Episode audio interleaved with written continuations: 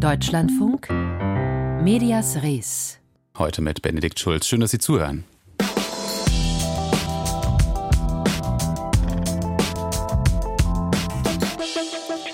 Die drohenden Sparmaßnahmen beim renommierten Grimme-Institut, die sorgen weiter für Unruhe und für widersprüchliche Aussagen, je nachdem, wen man fragt. Die Geldgeber oder die Belegschaft. Wir haben ja gestern einen Vertreter der Geldgeber zu Wort kommen lassen Heute ist dann die Belegschaft dran. Außerdem, wir schauen auf den Digital Services Act. Der gilt ja eigentlich schon seit gut einem Jahr in der EU und der hat ja auch unter anderem die Möglichkeit mit sich gebracht, dass die EU-Kommission ein Verfahren gegen Ex eröffnen konnte. Aber wie die Umsetzung in Deutschland aussieht, das ist immer noch nicht ganz in trockenen Tüchern.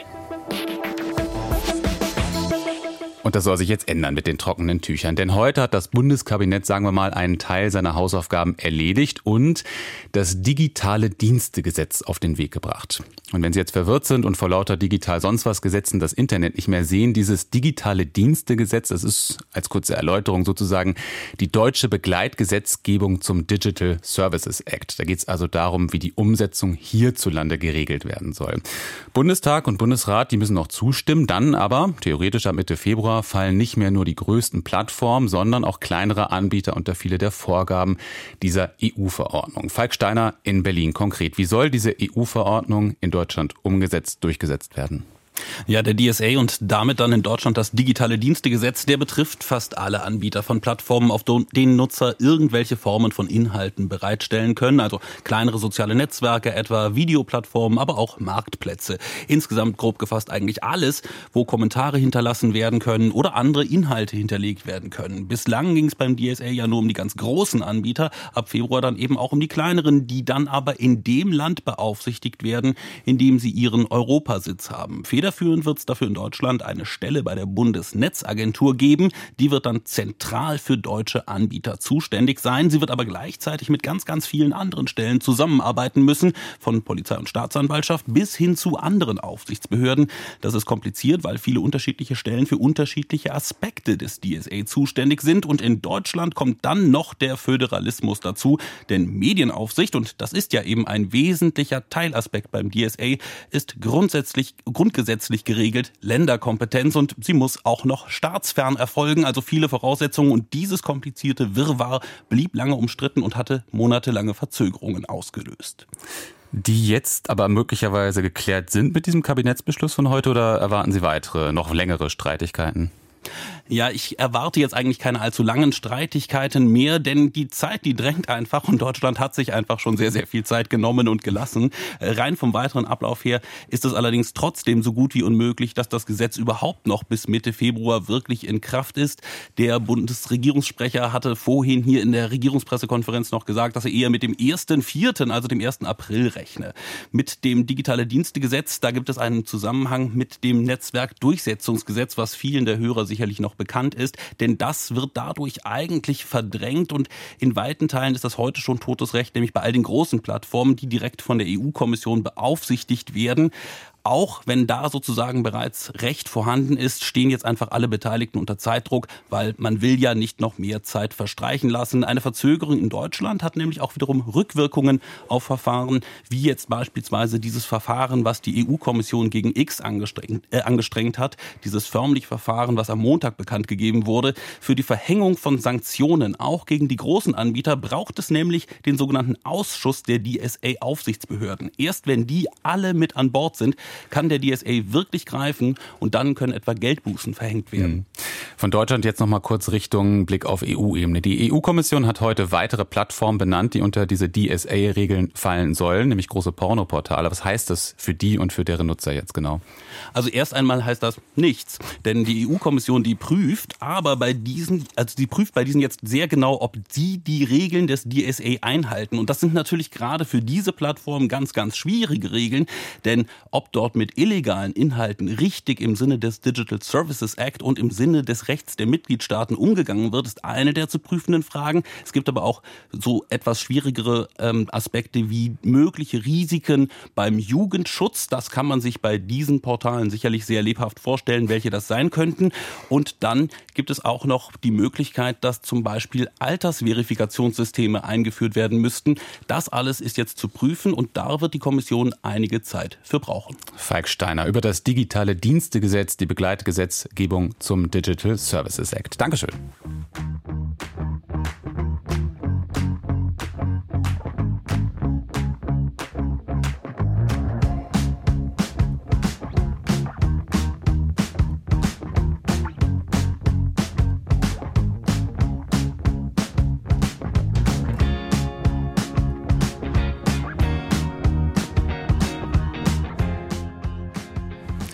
Das Grimme-Institut in Mahl, das ist, wie man so schön sagt, in einer finanziellen Schieflage. In Zahlen übersetzt konkret, der Etat wird im laufenden Jahr überzogen um gut 320.000 Euro und fürs kommende Jahr werden gar 430.000 Euro Defizit erwartet. Und die Gesellschafter und Geldgeber, die haben deswegen ein externes Beratungsunternehmen engagiert, um aus dieser Misere wieder rauszukommen.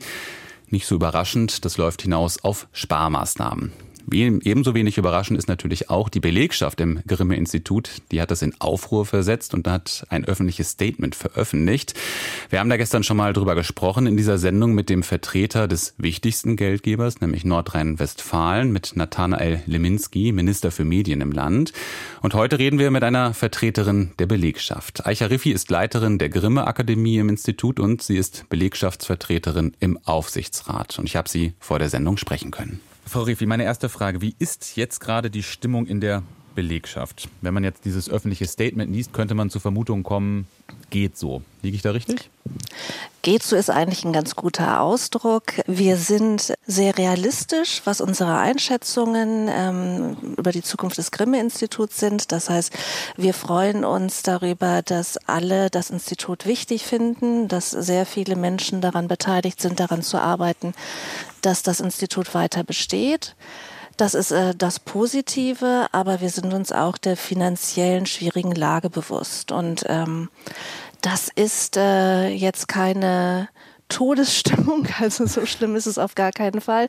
Aber ähm, wir sind sehr realistisch, ist, glaube ich, das richtige Wort, was die Einschätzung des Hauses anbelangt. Jetzt kommen Sie äh, in diesem Statement zu der Einschätzung, sowohl der Wettbewerb als auch die Preisverleihung des Grimme Online Awards können nicht mehr in der gewohnten Weise stattfinden. Jetzt hat gestern Nathanael Leminski gesagt, also eben der Vertreter des wichtigsten Geldgebers, nämlich NRW, er hat gesagt, stimmt doch so nicht, da ist ja noch nichts entschieden. Das klingt ein bisschen nach Aussage gegen Aussage. Wer hat denn da recht? Nein, ich, ich würde eher sagen, das ist ein unglaublich ermutigendes Signal, auch für uns. Sparmaßnahmen sind entschieden, also wir müssen sparen, aber dass wir noch nicht völlig äh, klar haben, wo wir jetzt genau sparen müssen, was die Preise anbelangt sind, das nehme ich jetzt einfach mal als wirklich positiven Schub in das Jahr 2024 mit rein.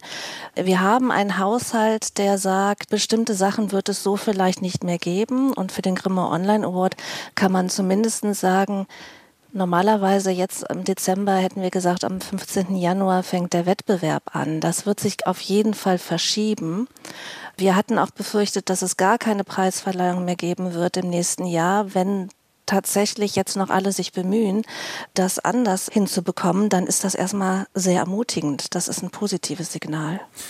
Er hat aber auch gesagt, dass die Verleihung von Preisen, dafür ist das Grimme-Institut bekannt, vielleicht sogar am bekanntesten, ähm, dass die Priorität hat. Das klingt so ein bisschen wie, das ist der Markenkern, auf den wir uns konzentrieren sollten. Wie sehen Sie das? Ja, ich würde den Markenkern, ich habe den immer oder wir haben den halt größer verstanden. Also die Preise sind bestimmt die Projekte des Grimme-Instituts mit der größten Öffentlichkeitswirksamkeit ähm, und die, die am bekanntesten sind. Aber das Grimme-Institut hat seit Beginn, seit der Gründung auch in anderen Bereichen gearbeitet, die natürlich auch mit den Preisen zusammenhängen. Und das ist der Bereich Medienbildung und auch Forschung. Wir haben Veranstaltungen, Projekte gehabt, die alle sich mit dem Qualitätsdiskurs beschäftigen und die tatsächlich ja auch in diesen Zeiten immer wichtiger werden. Also ähm, wenn wir über Qualität reden, sind solche Themen wie Desinformation, Hate Speech, Fake News, jetzt KI ja ganz wichtige Themen, die einfach ähm, für das Grimme-Institut substanziell sind, um diesen Begriff Qualitätsdiskurs wirklich auch zu füllen. Also insofern ist es sehr, sehr schade, und mehr als bedauerlich, wenn die finanziellen Mittel nicht mehr dafür da sind, diese Bereiche so zu bespielen, wie es eigentlich gang und gäbe war. Jetzt und ist ja das Argument der Gesellschafter, aber jetzt vor allem auf dem Bereich Medienforschung, das haben Sie ja jetzt gerade angesprochen. Medienforschung findet ja auch anderswo statt, nämlich vor allem, nicht nur, aber vor allem an den Universitäten, an den entsprechenden Instituten. Und das ist ja tatsächlich auch so oder? Das ist auch so, aber Institute wie Universitäten arbeiten auch gerne mit anderen Instituten zusammen. Und ich glaube, das war das Besondere, was wir gemacht haben, zum Beispiel ähm, jetzt gerade in den letzten Jahren, dass wir diesen Transfer zwischen Medienbranche und Universitäten auch in die Medienforschung mit reingebracht haben. Also ich würde sagen, da sind ganz hervorragende Ergebnisse auch rausgekommen. Und für den Bereich der Medienbildung, ja, das machen auch andere, aber ganz ehrlich, wir wissen doch alle, dass das eigentlich die wichtigen Themen der Zukunft sind. Also wir reden ja hier von im Bereich Medienbildung von Demokratiearbeit. Mhm. Wir reden ja davon, dass es eigentlich zu wenig Medienbildung gibt.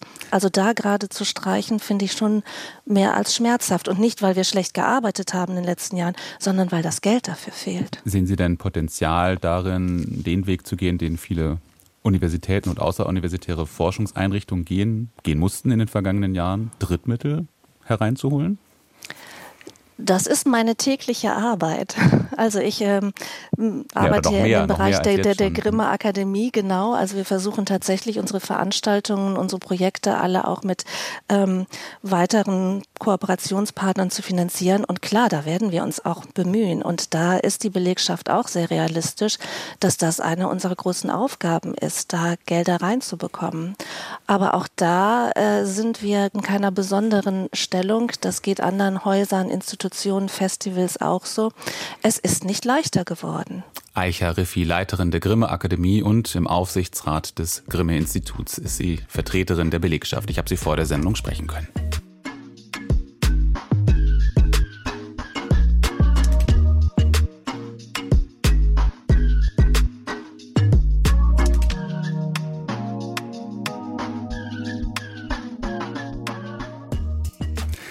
Sprechen wir über Antisemitismus.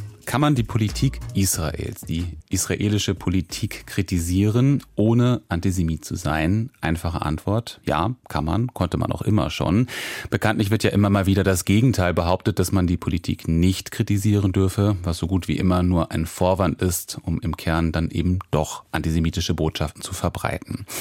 Was unsere Kolumnistin in den vergangenen Wochen allerdings beobachtet hat in Sachen Antisemitismus und Israel-Kritik, das geht in eine zwar ähnliche Richtung, ist aber doch völlig anders und dadurch in gewisser Weise nochmal deutlich perfider. Medias Res. Die Meinung von Marina Weißband. Antisemitismus wird ja in der Regel definiert als pauschal ablehnende Haltung gegen jüdische Menschen. So weit, so eigentlich einfach. Doch derzeit wird aus rechten Kreisen heraus versucht, diese Definition zu verändern. Antisemitismus wird hier verstanden als Kritik an der israelischen Regierung, und zwar ausschließlich. Gegen Greta Thunberg gab es zum Beispiel aufgrund ihrer Gaza-Solidarität einen riesigen Aufschrei, nicht zuletzt durch Medien des Axel Springer Verlags, der sich damit brüstet, gegen jeden Antisemitismus zu stehen. Gegen jeden? Die Kurznachrichtenplattform X, ehemals Twitter, ist voll von antisemitischen Verschwörungstheorien. Elon Musk toleriert nicht nur, dass von ihm mit blauem Haken versehene und algorithmisch verstärkte Accounts Lügen über Juden verbreiten, er macht aktiv mit. Unter anderem mit einem Tweet, in dem es hieß, die jüdische Gemeinschaft schüre gezielt Hass gegen Weiße. Er kommentierte das mit Du hast die Wahrheit gesagt. Das ist nicht das erste Mal, dass er durch Antisemitismus auffällt oder Rassismus oder Transfeindlichkeit, aber darum soll es hier nicht gehen. Jetzt zeigen interne Handbücher bei X, dass zu den Inhalten, die von der Plattform nicht gelöscht werden müssen, Holocaustleugnung gehört. Auch Accounts, die den Holocaust leugnen, dürfen dort bleiben. Im Zuge der um sich greifenden systematischen Menschenfeindlichkeit auf der Plattform haben sich viele Nutzer, Unternehmen, Medien und Politiker von X zurückgezogen. Nicht mit dabei genau die Vertreter des Axel Springer Verlags, die sonst sehr scharf gegen Antisemitismus sind. Im Gegenteil wurde Elon Musk von Ulf Poschert neulich noch für sein Verständnis von Redefreiheit gelobt. Wie das zusammengeht, versteht man erst, wenn man sich vergegenwärtigt, wie der Begriff Antisemitismus verstärkt verwendet wird. Donald Trump bedient zwischen den Zeilen immer wieder antisemitische Verschwörungsmythen, unterstützt aber Netanyahu. Auch die Verteidiger von Elon Musk verweisen darauf, dass er ja just Israel besucht und sich mit Netanyahu getroffen habe. Kann er dann Antisemit sein? Im Gegenzug nimmt dieser Netanyahu Viktor Orbans antisemitische Äußerungen großzügig hin, solange der die aktuelle israelische Regierung unterstützt. Die Verbreitung von Vorurteilen über Juden wird relativiert. Antisemit kann, so wird suggeriert, nur sein, wer die israelische Regierung in Frage stellt. Dabei wird dieselbe Regierung gerade von vielen Israelis selbst und Juden weltweit kritisiert und für den Krieg mitverantwortlich gemacht. Insofern offenbart sich hier eine bestimmte Agenda. Rechtspopulisten unterstützen einander, notfalls auf dem Rücken von Juden. Denn die Gleichsetzung zwischen legitimer Regierungskritik mit Antisemitismus macht ein gesundes Sprechen über Konflikte unmöglich und schürt erst recht antisemitische Verschwörungsmythen. Der Kampf gegen Antisemitismus ist nicht ein Kampf für einen bestimmten Präsidenten. Es ist der Schutz von Minderheiten. Es ist gleichzeitig immer auch der Kampf gegen Menschenhass im Allgemeinen. Denn die Vorstellung, bestimmte Menschen seien wertvoller als andere, ist im Kern eine, die Antisemitismus ja erst möglich macht. Wir dürfen dieser Diskursverschiebung nicht auf den Leim gehen. Das war die Medias Res Kolumne heute von Marina Weißband.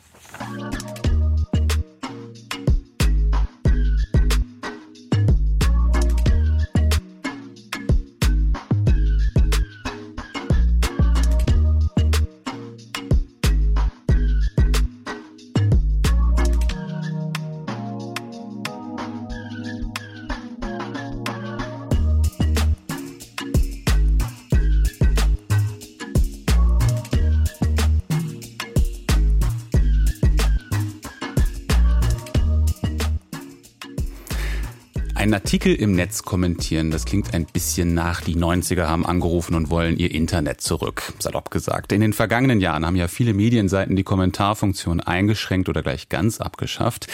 Wir schauen jetzt mal genauer hin, ob die Kommentarfunktion wirklich nur ein Relikt ist oder eine Zukunft hat und wenn ja, welche. Eine der ersten Nachrichtenseiten im Netz, die das Kommentieren ermöglicht haben, war damals der Spiegel damals noch unter dem Label Spiegel Online. Und dort heißt es nun, kommentieren nur noch in einem festen Rahmen zu festgelegten Debatten, Themen und nur noch als Spiegel Plus Abonnent. Ist das die Zukunft öffentlicher Debattenräume im Netz? Wir sprechen drüber mit Nina Springer. Sie ist Professorin am Institut für Kommunikationswissenschaft an der Uni Münster, forscht über digitale Kommunikation und sie hat über das Thema Kommentieren im Netz promoviert. Und ich habe sie gefragt vor der Sendung, also Relikt oder Renaissance? Hat die Kommentarfunktion auf Newsseiten noch eine Zukunft? Ach, wow, das ist eine ziemlich komplexe Frage, eine sehr gute Frage, ähm, weil ich finde, wir haben ja sozusagen das Web 1.0 hinter uns gelassen. Das Web 2.0, in dem diese Interaktion zwischen Menschen möglich ist, das erleben wir ja durchaus zumindest als technologischen Fortschritt. Das heißt, wir haben uns wohin bewegt und natürlich sowas jetzt sozusagen in Frage zu stellen, das ist immer eine herausfordernde Situation. Ich glaube, dass man tatsächlich gut reflektieren sollte, in welcher Art und Weise man diese Kommentarfunktion anbietet, dass man überlegen sollte, ob alle Medien das anbieten müssen, also worauf fokussiert man die Ressourcen, die man auch als Medium hat, weil ich denke, das ist das Learning aus der Geschichte. Kommentare wollen aus meiner Sicht auch moderiert werden oder sollten moderiert werden. Und entsprechend ist das ein Tool, das man nicht einfach so auf die Webseite stellen sollte, ohne sich irgendwie drum zu kümmern, ohne irgendwie eine Strategie oder einen Plan dahinter zu haben, was man mit dem Tool eigentlich erreichen möchte. Ist das vielleicht der Grund, weswegen viele Medien die Kommentarfunktion in den vergangenen Jahren beendet oder zumindest sehr stark eingeschränkt haben, weil sie keine Strategie haben, wie sie das Ganze kontrollieren wollen oder können? Also die Kommentarfunktion hat ja im Prinzip für Medien ähm, vor allem auch einen wirtschaftlichen Zweck gehabt oder eine wirtschaftliche Überlegung dahinter. Also Reichweite steigern, Verweildauer steigern, möglich machen, dass Menschen interagieren mit den Inhalten und dadurch natürlich von Rezipientinnen oder sozusagen passiven Leserinnen auch zu Nutzerinnen eines Angebots werden. Äh, von daher, so eine Strategie gab es, aber was man dann wirklich redaktionell auch mit diesen Inhalten machen möchte, ich glaube, da sozusagen kann man durchaus noch Schritte gehen. Da kann man durchaus noch überlegen, ähm, wie können wir denn diese Beteiligung der Menschen, die sich ja irgendwie einbringen wollen, auch nutzbar machen, zum Beispiel für redaktionelle Inhalte. Was halten Sie denn von dem Weg, wie der Spiegel Ihnen jetzt geht, dass man eben nicht mehr jeden Artikel kommentieren kann, sondern nur noch ausgesuchte Debatten, die dann bewusst sozusagen gestartet werden und das Ganze dann dabei in einem mehr oder weniger ex exklusiven Club von Abonnenten. Ist das eine Zukunft oder schließt das Menschen eher aus? Hm. Ja, die Frage beinhaltet sozusagen ähm, eigentlich meine Antwort schon in ihrer Breite. Ja, das äh, ist natürlich eine schlüssige Konsequenz aus dem, wozu die Kommentarfunktion zumindest auf diesen privat äh, kommerziellen Medienseiten ja mal installiert wurde. Also entsprechend ähm, nachhaltigen Journalismus im Internet auch zu ermöglichen, finanziell nachhaltigen Journalismus. Das heißt, diese Bewegung ist eigentlich äh, sozusagen eine konsequente Fortsetzung dieser Strategie. Natürlich wird das dazu führen, davon gehe ich aus, dass wirklich nur noch die Menschen daran teilnehmen werden, denen das so wichtig ist, dass sie dafür bezahlen möchten. Also wir haben da sicherlich dann eine exklusivere Auswahl an Menschen, die das tun. Die Hoffnung ist natürlich, dadurch die Qualität zu stärken. Auf der anderen Seite verliert man vermutlich viele Menschen, denen das entsprechend zumindest monetär nicht so wichtig ist oder monetär nicht so wichtig sein kann, also die sich das vielleicht auch nicht leisten können. Mhm. Und entsprechend, ähm, ja, es äh, wird ein, ein, spannendes Experiment äh, zu sehen, wie sich das schlussendlich auch auf die Vielfalt äh, auswirken wird und ob die Qualitätssteigerungen damit auch erreicht werden, die man erreichen möchte. Vor einigen Jahren hätte man ja glatt noch meinen können, man braucht eigentlich gar keine Kommentarmöglichkeiten mehr auf den eigenen Seiten, denn es gibt ja die sozialen Netzwerke und alle möglichen Medien haben ihre jeweiligen Kanäle dort gestartet. Im Jahr 2023 muss man sich fast fragen, war man da ein bisschen naiv? Was sagen Sie?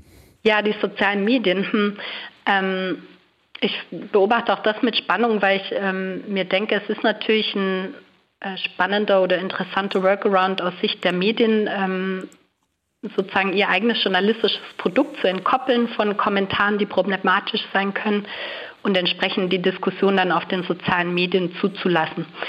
Das bedeutet aber auch, dass wir inzwischen IT-Unternehmen haben, die eben sowas wie ein infrastrukturelles Monopol haben auf diese äh, öffentliche Kommunikation. Also das, auch das ist wieder ein Spannungsfeld, ähm, wo ich mit Spannung beobachte, auch ähm, mit Interesse beobachte, wie wir uns als Gesellschaft positionieren. Also die Möglichkeit zu kommentieren wird irgendwas kosten. Die Frage ist nur, wer diese Kosten trägt. Und wollen wir als Gesellschaft so einen Raum schaffen, wollen wir diesen Raum gestalten, sind wir auch bereit, äh, entsprechend äh, Kosten dafür zu übernehmen, was ja zum Beispiel dann so ein öffentlich-rechtlicher Auftrag sein könnte. Nina Springer, Kommunikationswissenschaftlerin von der Uni Münster, mit ihr habe ich gesprochen vor der Sendung. Und übrigens, vor genau sieben Tagen haben wir ja berichtet über mögliche Veränderungen in der Medienlandschaft in Polen. Denn dass es die geben wird, das war klar nach der Wahl von Donald Tusk zum neuen Ministerpräsidenten. Heute ein erster folgenreicher Schritt. Die gesamte Führung der öffentlich-rechtlichen Medien wurde entlassen. Das hat das Kulturministerium heute mit mitgeteilt. Die weiteren Entwicklungen, die werden wir natürlich beobachten. Und das war's für heute mit Medias Res. Hier gibt's gleich die Nachrichten, dann im Anschluss den Büchermarkt mit Tanja Lieske. Und ich sage danke fürs Zuhören, auch im Namen des ganzen Teams. Ich bin Benedikt Schulz. Tschüss, machen Sie's gut.